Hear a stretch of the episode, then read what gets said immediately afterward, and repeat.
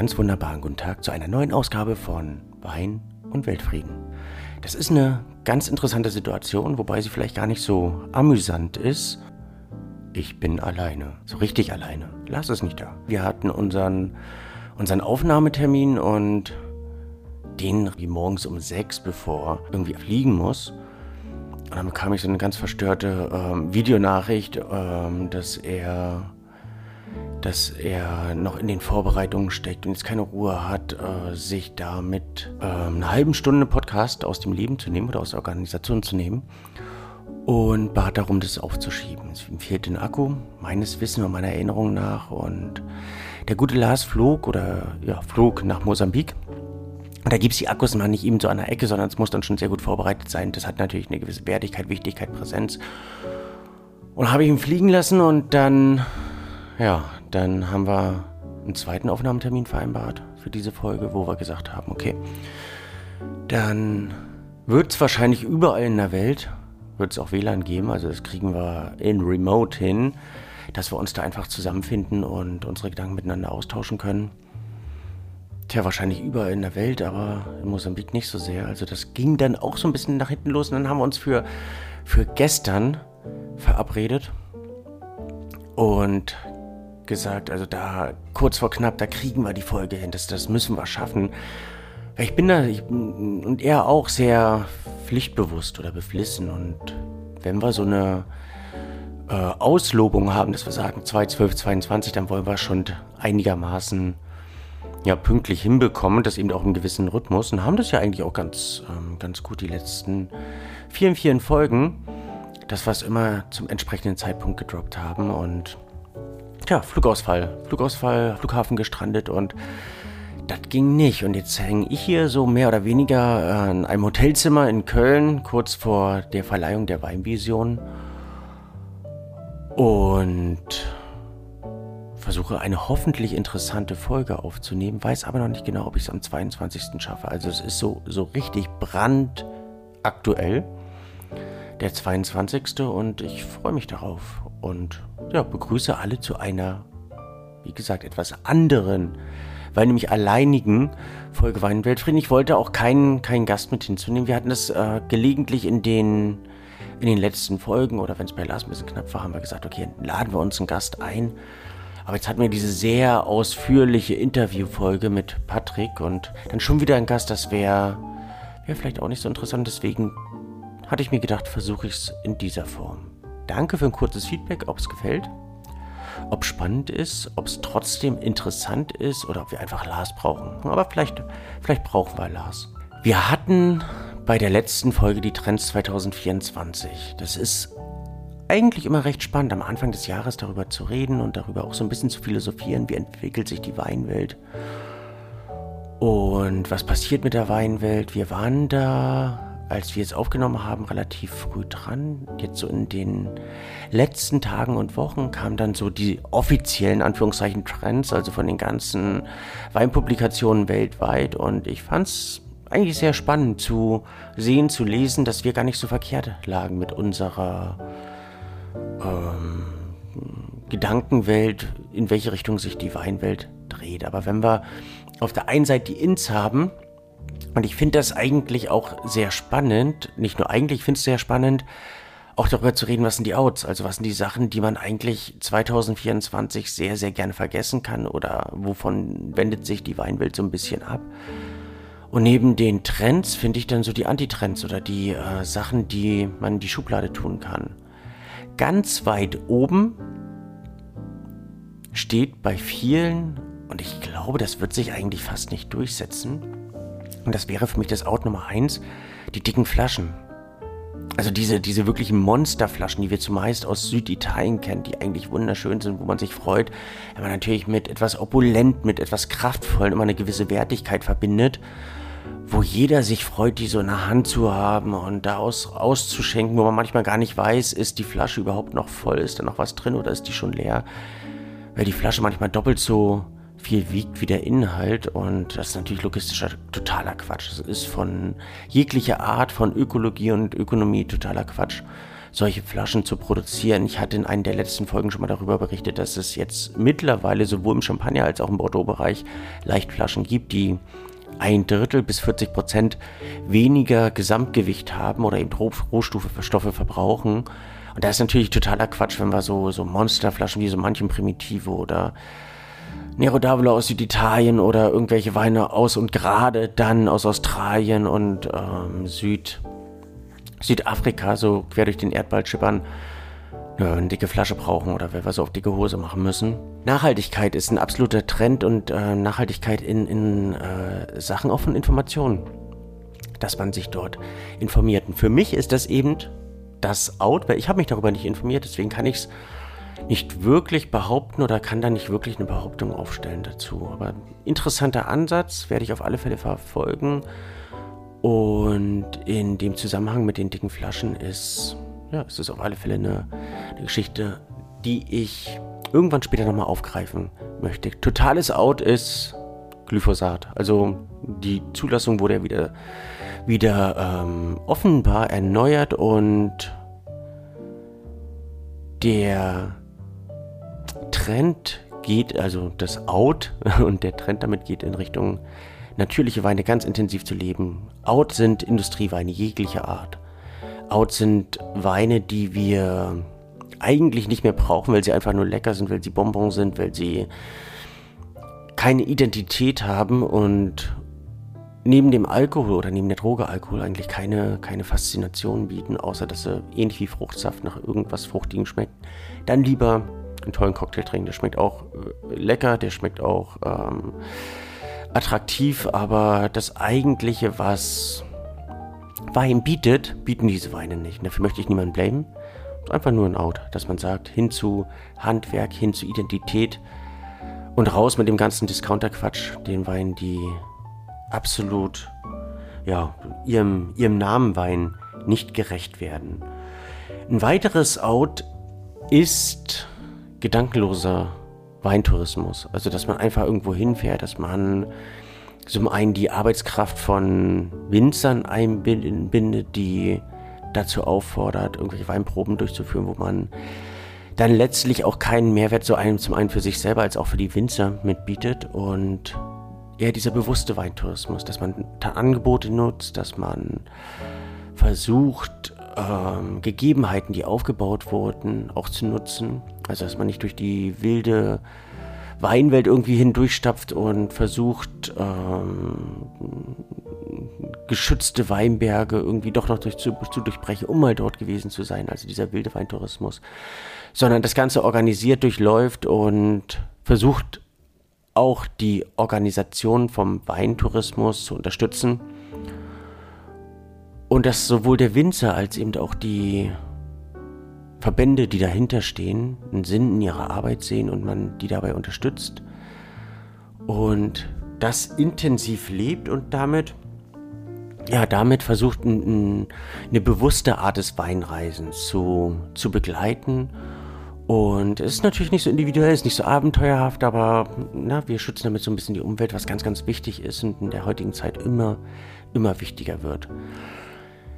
Zwar ist ein ganz großes In, ist ein ganz großer Trend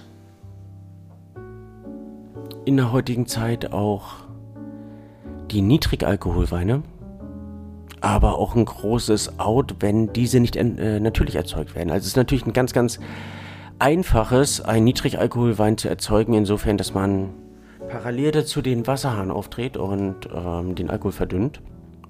Es wird auch in vielen Bereichen, gerade bei sehr einfachen Weinen dieser Welt praktiziert, dass man sagt, okay, dann machen wir halt aus ähm, 16 Volumenprozent, machen wir halt 13 Volumenprozent, indem wir den Wein einfach verdünnen. Das ist teilweise nicht nachvollziehbar und wird bei sehr, sehr einfachen Weinen ganz gerne so praktiziert. Auch bei anderen Weinen, die die ähm, dann eben mit 10 Volumenprozent aufwarten sollen, dass sie sich darüber verkaufen, wird genau das praktiziert. Also gerade im ähm, Bereich von Wein, das ist auch ein weiteres großes Out, wird sehr viel manipuliert. Und für einen selber ist es da ganz, ganz wichtig, da ein Äuglein drauf zu haben. Also es ähm, spricht nichts gegen Wasser. Wasser zum Wein ist natürlich ähm, sehr, sehr wichtig, aber vielleicht nicht im Wein. Und das untermalt dann wieder einmal das Bewusstsein dafür, vielleicht auch zu wissen, wer mit dem Wein arbeitet, was die Philosophie des Winzers ist, was der Gedanke in der ähm, in der Ideologie des Winzers ist und was er sich dabei denkt. Also, dass man wirklich in der Tat auch einen Winzer hat, also einer, der mit seinen Produkten lebt und nicht eine anonyme Abführanlage, die, die Flaschen durchballert und wo man versucht, ein Kunstprojekt oder ein Kunstprodukt dann irgendwo zu erzeugen, was dann ja gerade zu dem Trend entspricht. Und eben ein absoluter Antitrend, ein absolutes Out sind diese High-Alkohol-Weine. Weil viele danach streben, eben bewusster mit Wein umzugehen, sich nicht jeden Tag die Birne wegzuballern. Oder wenn man eben Wein trinkt, wenn man auch gerne den Wein ergründen möchte und das eben über auch ein, zwei, drei Gläser hinweg, dass man eben keinen zu hochprozentigen alkoholischen Wein nimmt. Das wirkt natürlich erstmal unglaublich erfüllend, es wirkt sehr geschmackvoll, es wirkt sehr geschmackspräsent. Das ja in dem Sinne zu trinken, vielleicht auch nicht zu genießen. Aber mittlerweile kann ein guter Winzer zum einen auch sehr gehaltvolle, sehr strukturierte, sehr charaktervolle Weine produzieren, die vielleicht nicht zu alkohollastig sind. Wenn es die Natur in irgendeiner Form, wie 2003 teilweise, ähm, oder eben auch in so manchen der zurückliegenden Jahre ergibt, dass die Weine sehr alkoholschwanger werden, kann man es teilweise natürlich nicht äh, verhindern. Dann sollte man es auch nicht künstlich irgendwie steuern. Aber mittlerweile sind auch die Winzer, nachdem sie diesen 2003er Schock hatten, als sie damals noch nicht wussten, was mit den Weinen passiert oder wie die Weine sich entwickeln, auch ganz gut dabei, Weine zu produzieren, die trotz eines warmen Klimas oder teilweise trotz einer Hitzeperiode nicht so alkohollastig werden und können mit den Temperaturen ganz gut umgehen. Und diese Alkoholmonster, die einfach nur die Zunge, den Sinn und alles lahmlegen, sind für viele einfach out und braucht man nicht. Wahrscheinlich auch, weil wir merken, was das mit uns macht oder wenn wir Wein einfach öfters genießen. Ähm, wie stark also eben auch diese gehaltvollen Weine uns dermaßen beeinflussen. Und ja, deswegen, eigentlich ist es ähm, große Out zu alkoholschwangere Weine und eben auch zu viel Wein trinken im Weinbewusstsein von ganz, ganz, ganz, ganz vielen. Also es geht alles so in Richtung einfach nachfragen, in die Interaktion mit den Winzern gehen, ähm, Fragen zu stellen, sowohl den Zombies als auch den Winzern, den Weinfachhändlern. Zum Glück muss man sagen, ist ein ganz, ganz großes Out der Online-Versand von Wein. Also der bewusste Weineinkauf wird mehr und mehr zum In, dass man zum Weinhändler geht, sich mit ihm austauscht, mit ihm redet und den Wein mehr und mehr zum Erlebnis werden lässt. Da auch wieder die Frage der Nachhaltigkeit, also was macht wirklich Sinn, wenn ich eine Flasche Wein bestelle bei Amazon oder wo auch immer dann bestelle ich ja meistens auch nicht nur eine Flasche, sondern ich scheue dann oftmals auch die, die zusätzlich anfallenden Versandkosten und bestelle mir eben gleich sechs oder zwölf oder 18 oder 24 Flaschen. Genauso sollte man es bei Weinhändlern machen, dass man sagt, ich baue mir einfach ein Weinerlebnis zusammen und nutze es, dass der Weinhändler mir etwas erzählt, dass ich mein Weinbewusstsein nochmal ganz anders gestalten kann, dass ich Weinabende anders gestalten kann, dass ich den Weinhändler auch gerne zu mir im weitesten Sinne nach Hause hole, dass er mir eine Voice, eine Videobotschaft, eine, ähm, eine geschriebene äh, Weinerklärung damit liefert. Und das ist vielleicht auch dieses Out und zugleich das In bei den Weinhändlern, dass sie zum einen Identität brauchen, dass sie eine Spezialisierung brauchen und dass sie nicht einfach nur Obstverkäufer sind, sondern dass sie Philosophie verkaufen, diese Philosophie leben sollten und die Weingeschichte mit auf den Weg geben sollten, die Weinberatung mit auf den Weg geben sollten und mit den Kunden zusammen agieren. Also jemand auch sein sollte, die greifbar sind. Also dieses anonyme Wein bestellen, Wein versenden ist absolut out und in dem Rahmen ist es auch out, groß Kisten zu bestellen. Also es gibt einige Versender, die haben 2023, Ende 2023 ihre Versandgrößen umgestellt. Sprich, bei UPS ist es unfassbar teuer geworden, wenn man keine 12er, sondern 18er Pakete mehr bestellt, weil eben auch öfters Frauen, die DHL-Postboten sind und wenn die so ein 30-Kilo-Paket tragen, ist das ein Unding. Dann vielleicht auch in die dritte, dritte Etage. Also es ist unfassbar. Daher wurden die Preise extrem angehoben. Und diese 18er Pakete kosten unfassbar viel Geld oder kosten einfach mehr als 12er Pakete. Die immer noch schwer sind, wenn man dann so ein Paket hat, was 16 Kilo ähm, wiegt und getragen werden muss. Und also daher Weinversand ist vielleicht nicht mehr ganz so in, sollte vielleicht auch so ein bisschen überdacht werden. Und der 1 Euro, der, den man da spart. Lokale Weinhändler sind natürlich teurer, weil sie einen ganz anderen Aufwand haben. Weil es meistens eben auch ein kleiner Laden ist und der die gesamten Grundkosten hat, als eben ein Versender, der im großen Stil ist, irgendwie verballert. Ähm, sollte man genau das vielleicht ein bisschen mehr unterstützen. Und wir mögen diese kleinen Händler. Wir wollen nicht durch eine Stadt gehen, die dann mit Büros noch vollgepflastert ist, sondern auch wenn es manchmal ein bisschen umständlicher ist, dort ranzufahren, Parkplatz zu finden und so weiter, sollte man das zum Event machen, vielleicht auch einen Termin mit dem Weinhändler machen, sich hinsetzen und zu schauen, was kann man in den nächsten zwei, drei, vier Monaten genießen und trinken. Und das kann ich jetzt äh, richtig leichtfüßig und richtig ähm, bewusst sagen, dazu raten, weil ich eben kein Weinhändler mehr bin, sondern einfach versuche, zu den Kunden zu raten und die zu unterstützen, damit Wein immer mehr zum Erlebnis wird. Tja, Erlebnis hat unser guter Lars, ja, zuhauf kann man sagen. Ich würde ein Profilbild, äh, ein Profilbild äh, posten, was ihn so ein bisschen darstellt, was er mir zwischendurch ge gesendet hat.